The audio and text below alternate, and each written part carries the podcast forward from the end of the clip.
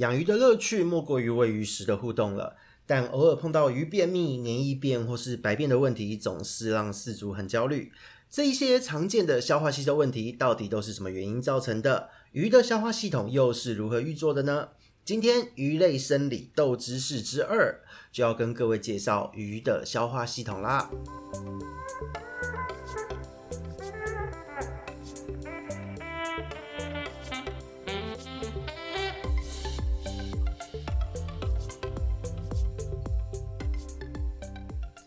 Hello，大家好，这里是鱼活通乱乱说的梧桐，我们又见面了。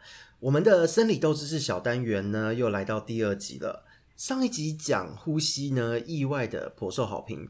本来会担心会不会难度有点高，或是讲的太枯燥乏味，结果没想到蛮多鱼友就是私讯来说。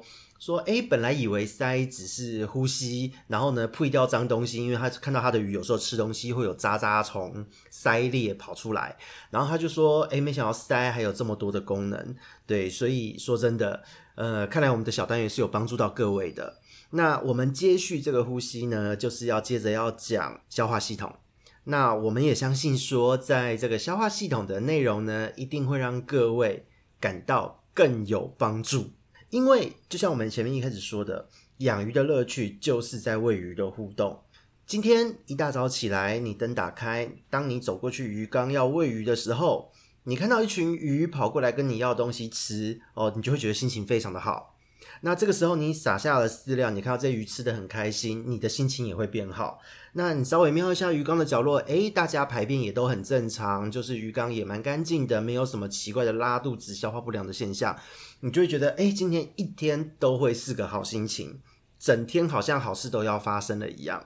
但是，如果你今天在喂鱼的时候，一大早的就发现，哎，好像有几有一些鱼就是没有出来吃东西，而且呢，那些鱼可能体色发黑或是惨白，甚至肚子鼓鼓的，啊，你就会开始担心啦。天哪，怎么了？是不是要发生什么事了？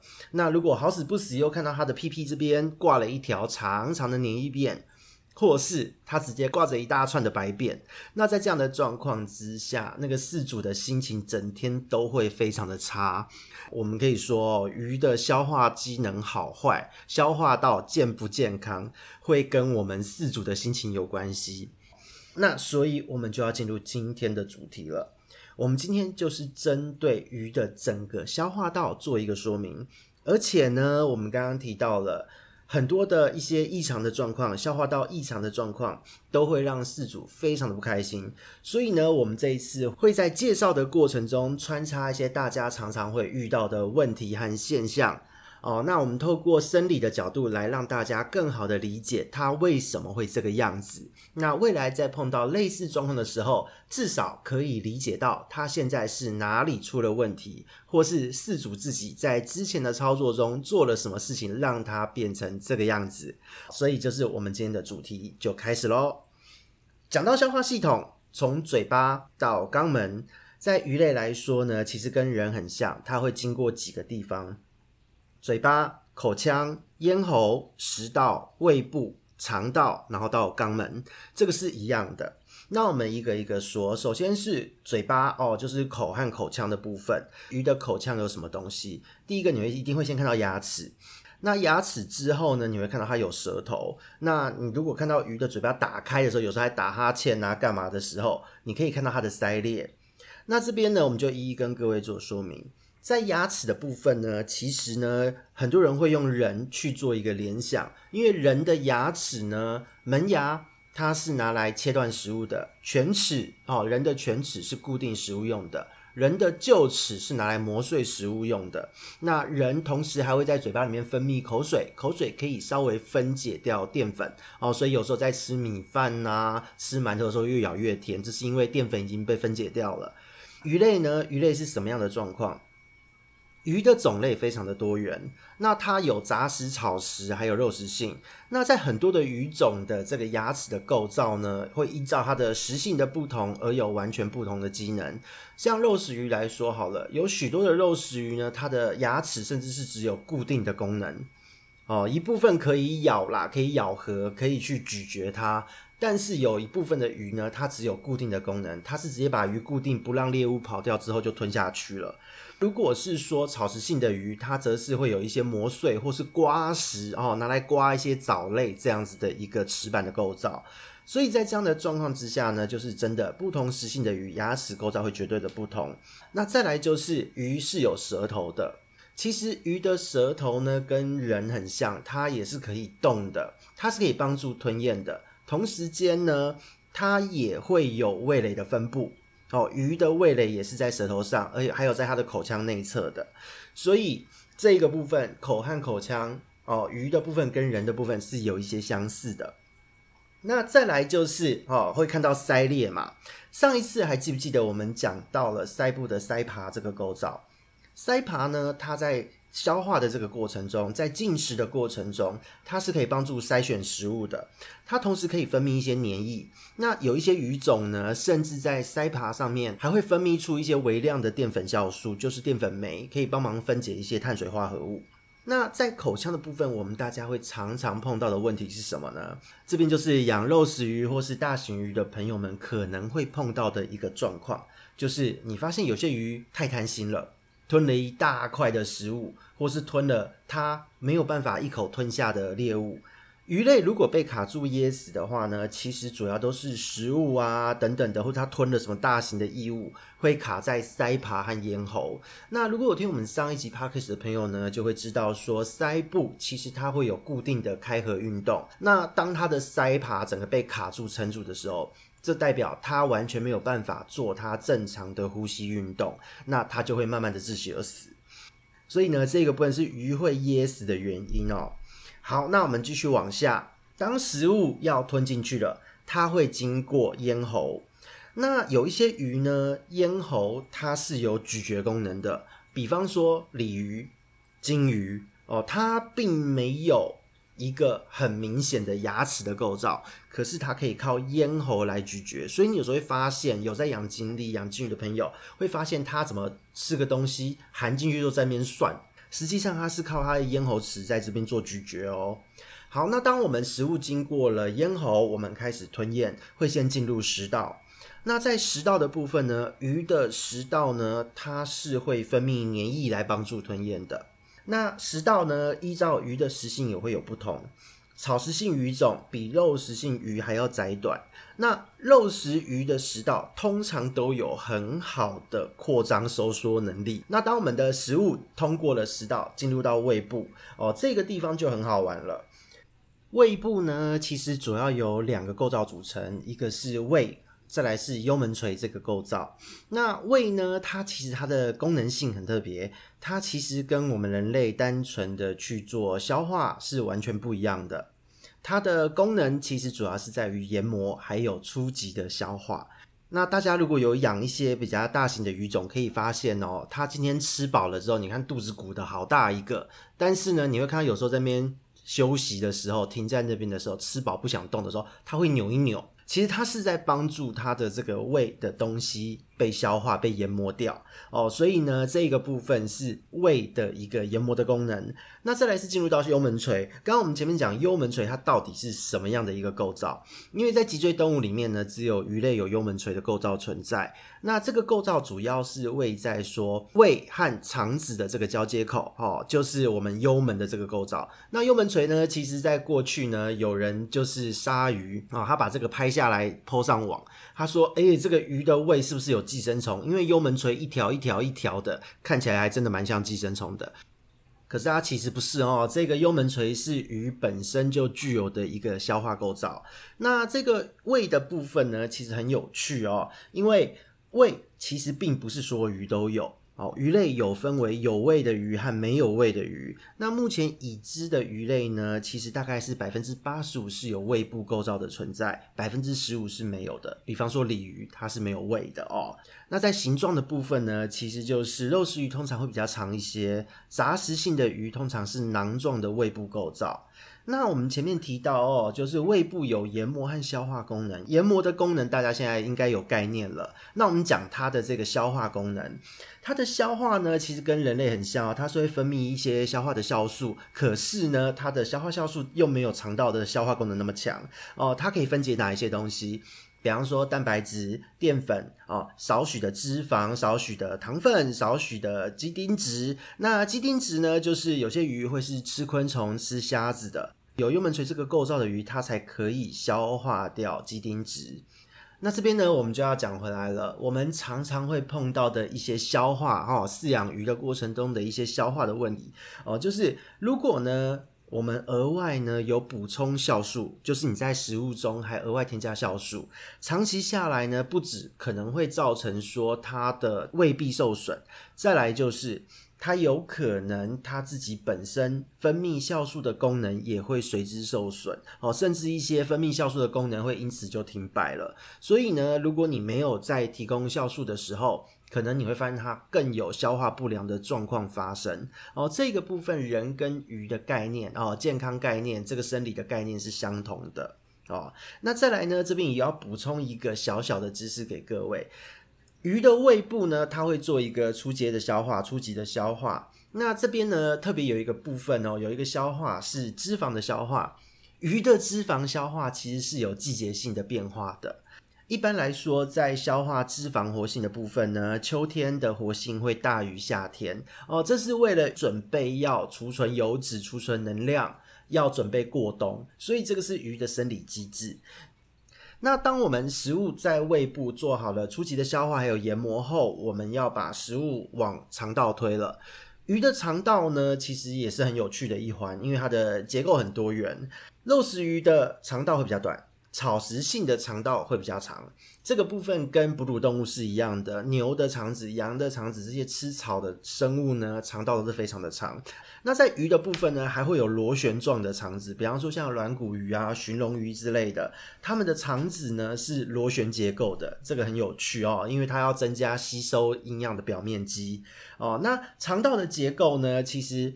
像我们的人类，它是小肠会有绒毛。鱼类的肠道黏膜呢，有不同的一个结构的形式。鱼类的肠道黏膜其实很有趣，因为它呢会有非常旺盛的细胞分裂活动，它会持续更替这个表层的黏膜层。那这个黏膜层呢，也是我们在看到鱼拉黏液便的时候，这个黏液的来源，实际上就是表层的黏膜受损了，大量的细胞死亡了，所以呢，它会大量的开始细胞分裂。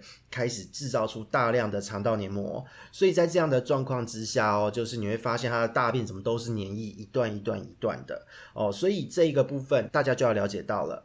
肠炎你看到黏液便，它其实不是排出什么真正什么一大堆黏液，它排出来是肠黏膜。那再来就是肠炎呢，因为肠道的黏膜会持续的更替，所以呢，假以时日，你好好的调养它，它是可以恢复的。哦，那在肠子里面呢，实际上在鱼的部分，它有一个很重要的功能，就是它的消化。好，除了吸收之外，就是消化非常的重要。那肠道内呢，它消化的酵素其实非常的多元，最主要是三大类，比方说碳水化合物、糖分啊、淀粉、乳糖啊、纤维素等等等。再来就是脂肪。脂肪在胃部先被消化一部分，再来在这个地方又被消化吸收掉，就是油脂、胆固醇都可以在肠道内做完整的利用。再来就是蛋白质，蛋白质也是肠道的一个重点。那这个地方呢，就是也要跟各位了解到了，很多人都会喜欢定期驱虫。定期驱虫呢，为什么不好？其实很大一部分是因为肠道里面居住有大量的肠道菌，还有原虫，会在这边帮忙分解、消化、利用掉这一些鱼的吃进来的东西，鱼才可以吸收这些营养。所以，当你定期驱虫，把肠道的菌相弄崩了，或是把原虫都杀光光了，你会发现它的消化状况、吸收状况反而不好，鱼就会跟着紧迫。所以这个地方我们都会说不要定时驱虫，其实跟人类一样，就是你的肠道菌相好，肠道的菌虫是平衡稳定的，人就会活得很好。所以这也是我们一直再三强调，千万不要定期驱虫的主因。那当肠道呢消化吸收完毕之后，会进入到直肠，在直肠呢这边就会非常的特别哦，因为直肠在人类来说就是吸收水分。然后呢，把大便储在这边，就是会刺激你的便意，去厕所噗噗。在鱼类的部分呢，它不只可以吸收水分，它还会调节渗透压。在渗透压调节的部分呢，鱼除了上一次我们讲到的鳃之外，肠道的直肠也是鱼类调节渗透压的一个部位。而且呢，它不止可以调节渗透压，它还可以分泌一些钠钾离子。所以有的时候呢，就是今天定时驱虫，让鱼的肠道黏膜受损，它对于你的渗透压改变，可能你用盐浴或什么的，它不会因此好转，这是因为它的直肠也因此受损。那再来就是在胃部呢，你给太多酵素，会影响它的自己的分泌酵素功能，反而会消化不良。那同样的，你给它肠道的酵素，它不只会造成它吸收水分的功能有问题，同时它也会造成它调节渗透压的功能受损。所以呢，如果你今天定时驱虫，你伤害到的不只是它的消化吸收功能，同时你也伤害了它的渗透压调节功能，而且便秘的几率会大幅提升。这个部分就是让大家了解到，千万不要没事去做伤害鱼类肠道的事情。而且呢，你今天伤害了鱼的肠道，你以为只是暂时性的，它只是消化吸收不好。可是呢，你这时候遇到了一些鱼的疾病问题，你使用盐巴去处理的时候，你会发现，天哪，它怎么之前还可以适应千分之一的盐度，现在都受不了。我才加一点点盐，它就已经开始眼睛凹下去，有点脱水的现象发生。实际上，这就是因为鱼的肠道它同时也兼具有调节渗透压的功能，所以你今天越是下酵素，越是下药物，它的肠道越不好，它越长不大，黏液越来越多，同时间对于盐巴。渗透压的改变也会非常的敏感。那再来呢，就是要进入到肠胃的一些消化腺体了。肠胃的消化腺体有什么呢？其实呢，它会在胃和肠道中间，它是肝脏、胆还有胰脏。肝脏的部分我们其实过去介绍了很多哦。那一般来说，肝脏呢，哦，一般来说是雄鱼会比雌鱼大，但只有在繁殖季的时候，每个鱼种不同哦，繁殖阶段的时候。雌鱼的肝脏会非常的大，会比雄鱼还要大。那肝脏主要负责什么？第一个储存养分，再来是它可以分解，还可以解毒，分解毒素，解除毒素。再来就是它可以帮忙代谢掉、分解掉碳水和油脂。油脂的部分呢，我们刚刚讲到胃可以提供一些小小的酵素。再来呢，在肠道呢，就主力就是靠胆囊，因为胆囊呢，它会生成胆汁。胆汁它可以帮忙把油脂乳化掉，才可以被利用。那如果说今天你的鱼，你发现它怎么个排便的时候水面一层油，那这个部分常常都是它的胆囊，它现在没有办法负荷分解掉油脂的这个功能。那再来就是它也会帮忙代谢掉蛋白质。再来它有很重要的功能，就是在微量元素的部分。它可以吸收维生素，还可以把一些维生素转化成让身体能够利用的形式哦。所以如果肝不好，哪里都不好。这个肝脏呢，它主要在转化维生素，有维生素 A 呀、啊、D 呀、啊、B 十二这一些。那再来就是它还担负着就是凝血物质的生成这一个部分。所以肝脏真的非常的重要。如果你过度用药，饲料成分不对，让你的肝脏就是可能有一些出血啊、发炎啊、脂肪肝等等的现象，它的代谢机能、它的运作功率整个会掉下去。那这时候你的鱼会发生什么样的症状呢？伤口不容易好，再来就是生长会迟缓，生长速度会变慢，消化能力会下降，吃什么进去出去还是什么样子。再来就是它对于环境中的毒素、对于药物的解毒能力等等的，全部都会下降。再来，因为维生素的转化效率会受影响，所以呢，眼睛可能会白蒙。那这个部分就是肝脏整体的一个功能。希望呢，在听到今天这一集，大家可以从这一些小小的症状警讯，回去推测自己的鱼是否肝脏的功能还正常。这边再告诉大家一次哦，伤口不容易好，成长迟缓，消化能力下降。解毒代谢功能下降，体色永远都黑的。再来就是眼睛发白，这一些呢，有的时候不只是水质因素，特别是眼睛白蒙，不只是水质变化，肝脏的功能有时候也会影响到这一个部分哦。那再来就是胰脏了，胰脏其实很简单，它就是协助消化，还有鱼类的一个血糖的控制，那跟人其实很像。那所以介绍到这边呢，其实大家对于鱼类的消化系统一定会有一些新的概念。讲到这边，很多人应该就有点无煞煞，其实是帮大家做一个懒人包哦。直觉一点的理解就是。人其实是用嘴巴咬碎食物，然后用胃部消化，用肠道吸收。那在鱼类呢？大部分的鱼类则是它用嘴巴基本的固定食物咀嚼食物，然后呢到胃部用胃来把它磨碎和初步的消化。那到了肠道，它会持续消化，同时吸收。所以讲到这边，大家会觉得哇，生理好复杂。那说真的，其实很多鱼的生理系统哦，都是同时发生很多事情，好几件事情一起在运作，然后会互相影响。所以呢，往往在鱼紧迫啊，或是有消化吸收代谢、有白便、黏液便问题的时候，我们会建议各位，你要从日常照顾管理多角度哦，去调整你的操作。不要直接看到一个白便就下药，一个黏液便就下药。那这样的状态通常都是我们讲哦，头痛医头，脚痛医脚。对于鱼类来说，有时候并没有帮助。